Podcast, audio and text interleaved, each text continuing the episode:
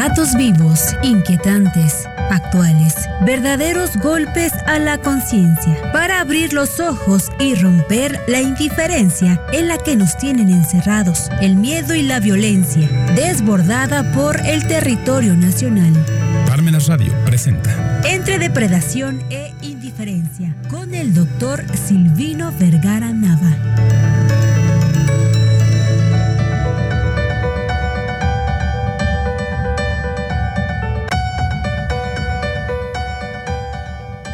Vamos a platicar el día de hoy sobre la Agencia Nacional de Aduanas de México,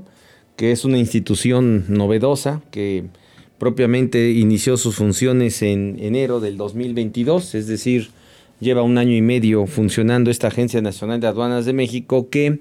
pues lo estamos comentando porque iniciamos julio, el primero de julio se entró en vigor el, el, SAT como, este, como esta entidad, el Servicio de Administración Tributaria, y bueno, pues el Servicio de Administración Tributaria entró en vigor en 97, 1997, primero de julio, inició sus funciones el Servicio de Administración Tributaria. Eh, ¿Qué es lo que sucedió? Bueno, pues una ley previa, una ley del, del 96, estableció que iniciaba su vigencia el primero de julio del, del 97, el Servicio de Administración Tributaria. ¿Qué había antes del SAT?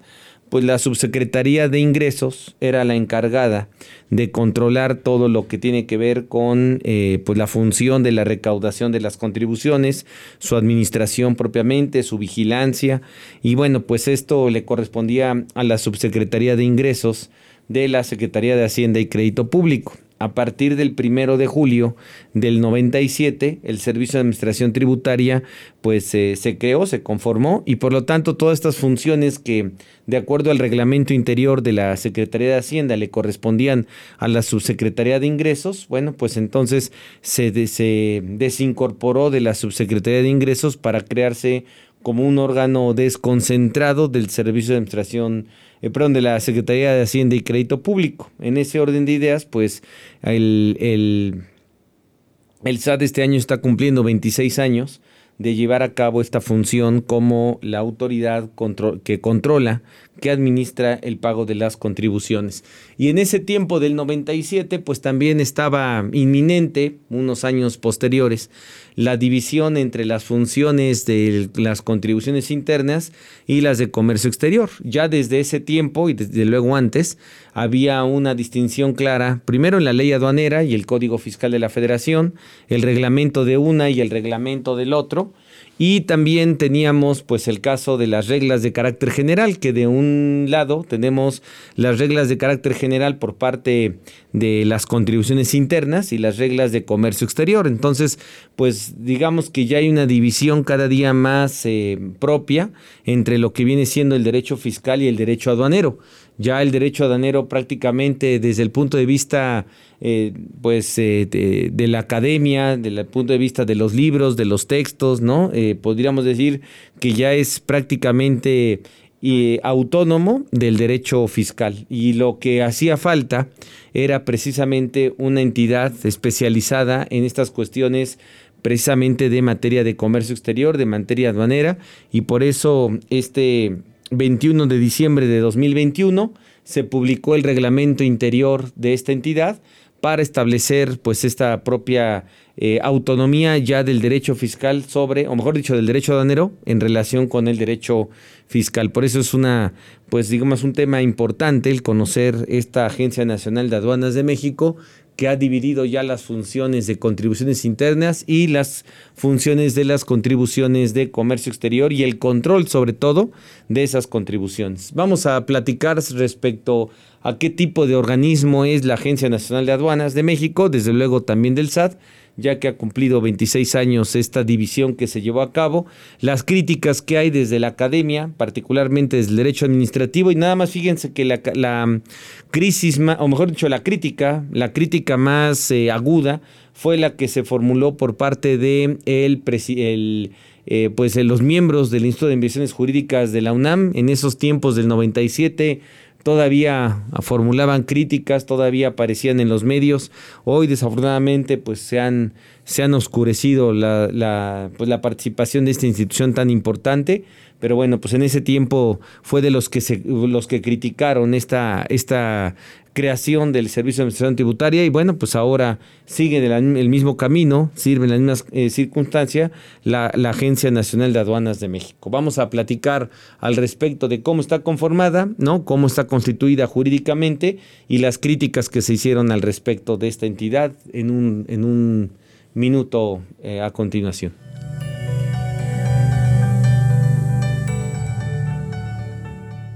¿Qué pasará si en tu empresa el sindicato no legitimó su contrato colectivo de trabajo? ¿Desaparecerá el sindicato o dejará de tener vigencia su contrato colectivo? ¿Te gustaría saber cuál es el proceso para que un sindicato en tu empresa te solicite la firma de un contrato colectivo de trabajo? Soy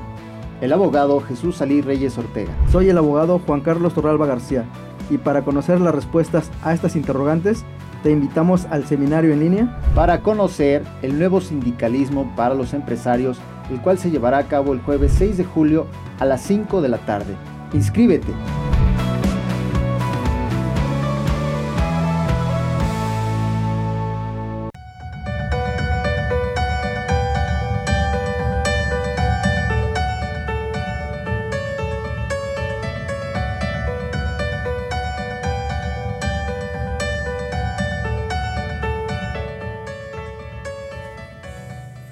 Estábamos platicando entonces que eh, este tema que estamos tomando en consideración en esta ocasión fue la de la Agencia Nacional de Aduanas de México, precisamente porque el primero de julio empezó a darse una serie de cambios, primero de julio del 97, empezaron a darse algunos cambios en cuanto a la estructura del control y la administración de las contribuciones. En primer lugar, diríamos que la Agencia Nacional de Aduanas de México, decíamos que se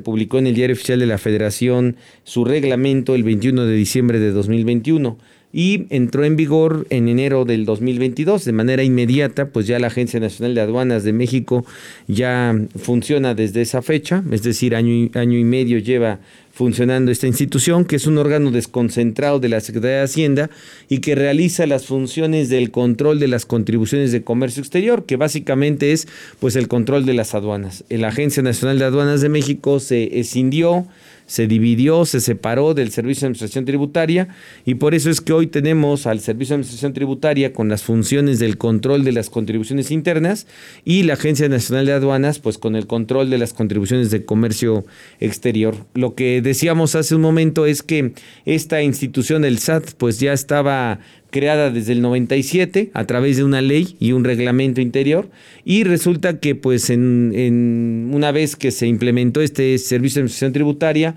pues lo que sucedió es que posteriormente se empezó a impulsar la división para crear la Agencia Nacional de Aduanas de, México. Y bueno, pues eh, pasó el tiempo, pasaron prácticamente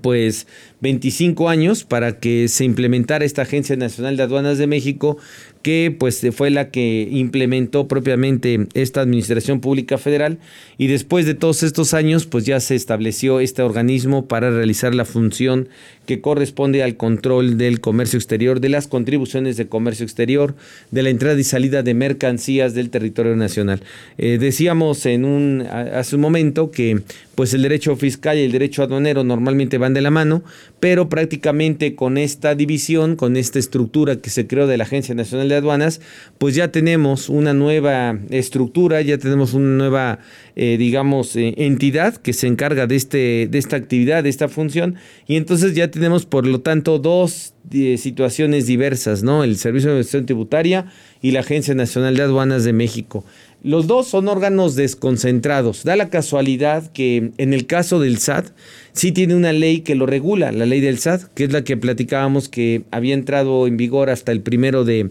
de, julio del 97. Pero el que no tiene ninguna ley, sino solamente un reglamento, el que no tiene ninguna disposición de ese, de ese tipo, sino solamente el reglamento, pues es la Agencia Nacional de Aduanas de México. Quizá lo que hizo falta fue implementar una ley que regulara precisamente a la Agencia Nacional de Aduanas de México. Lo que se estableció el 21 de diciembre de 2021 pues fue la publicación en el Diario Oficial de la Federación del reglamento interior de esta entidad para que entrara en vigor en el año 2022. Decíamos que en ambos casos son órganos desconcentrados, ¿no? Desconcentrados, ojo, que es distinto a un órgano descentralizado un órgano desconcentrado tiene una naturaleza distinta a los órganos descentralizados. Y esto es de lo que vamos a platicar en un minuto.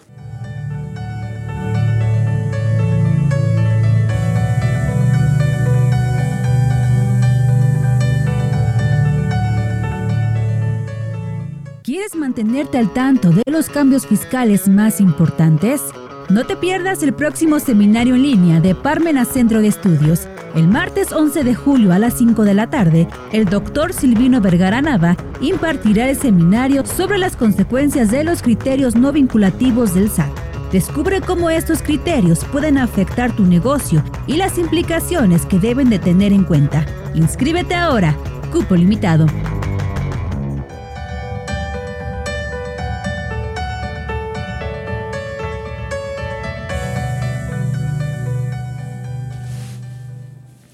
Y decíamos entonces que la distinción que hay entre un órgano descentralizado y un órgano desconcentrado es que desde el punto de vista del derecho administrativo, el órgano descentralizado y desconcentrado es que en el primero tiene personalidad y patrimonio propio, tiene por lo tanto una eh, propia personalidad jurídica, los órganos descentralizados normalmente se pusieron de moda por ahí de la década de los 70, de los 80, ¿no? Y entonces se empezaron a crear estos órganos que, que, están separados de la administración pública centralizada.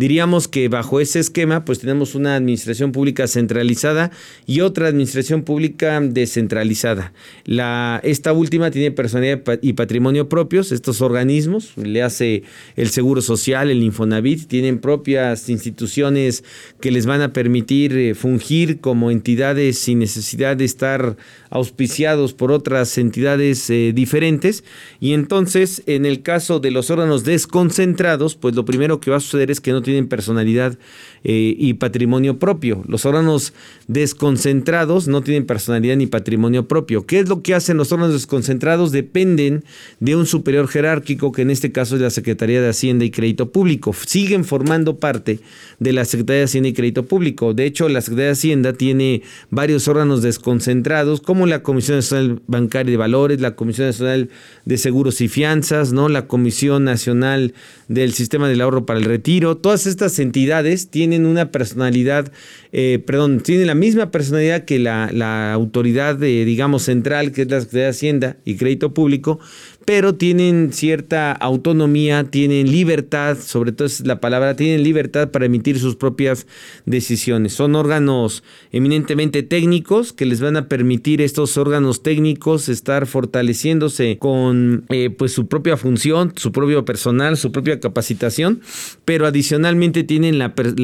posibilidad de realizar sus acciones con cierta autonomía de, de decisión. Ellos sabrán qué implementan, cómo implementan estas políticas públicas para poder controlar tanto las contribuciones como el caso de las aduanas, pues el control de la entrada y salida de mercancías. Entonces, a partir de este año del 2022, ¿verdad? Pues resulta que tenemos esta Agencia Nacional de Aduanas que, repito, se dividió del Servicio de Administración Tributaria y bueno, pues ya nada más quedaría saber que la Agencia Nacional de Aduanas tiene su propio organigrama que está en el reglamento interior de la propia em, eh, Agencia Nacional de Aduanas y que está, eh, digamos, está autónomo de la Secretaría de Hacienda, de su reglamento, de la ley que los regula, que es la ley de la Administración Pública Federal. Y bueno, pues esto lo que representa es que existan este tipo de entidades para darle mayor certidumbre sobre todas las decisiones tan técnicas que existen en materia de comercio exterior. El que conoce de comercio exterior, pues muy pocas veces conoce de contribuciones internas y viceversa, porque se ha vuelto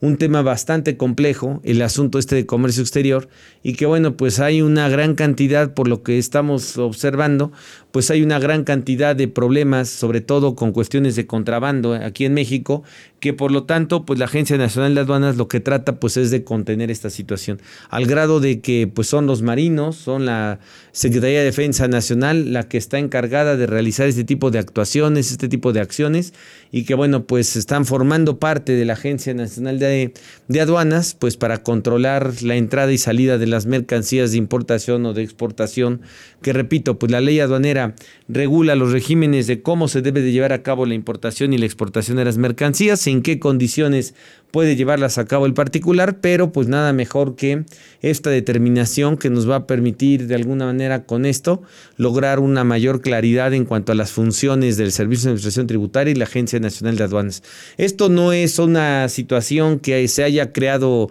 en México eh, exclusivamente. Esto viene sobre todo de los organismos internacionales que le obligan a, México pues prácticamente implementar este tipo de medidas. Así tenemos en el caso de Chile, que también hay una división muy clara entre las entidades de la administración pública local y las entidades de la administración pública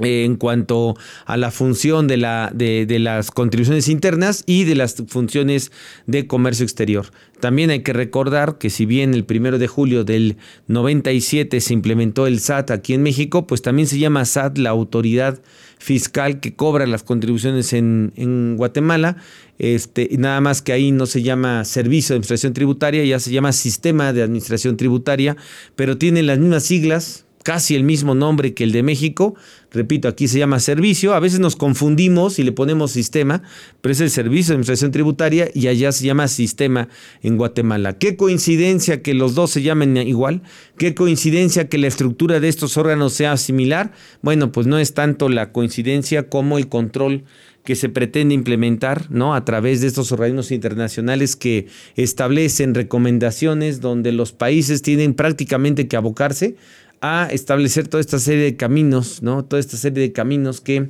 finalmente lo que hacen es tratar de controlar pues estos problemas de las importaciones, exportaciones de eh, las mercancías de territorio y fuera de territorio nacional. Al grado, repito, de que la Agencia Nacional de Aduanas de México, pues prácticamente la, la cabecera principal, pues la tienen los militares, las Fuerzas Armadas, la Marina, todo con el fin de controlar y de poder también combatir la corrupción. Y bueno, pues es otro tema que ya hablaremos posteriormente respecto a la corrupción que pudiera haber en la Agencia Nacional de Aduanas, pero por lo pronto pues ya tenemos la posibilidad de saber que hay una distinción muy clara y desde el punto de vista académico, pues cada día es un paso más para decir que el derecho aduanero es una cosa y el derecho fiscal es otra. Muchas gracias a todos, nos estamos saludando la próxima semana, muy buenas tardes.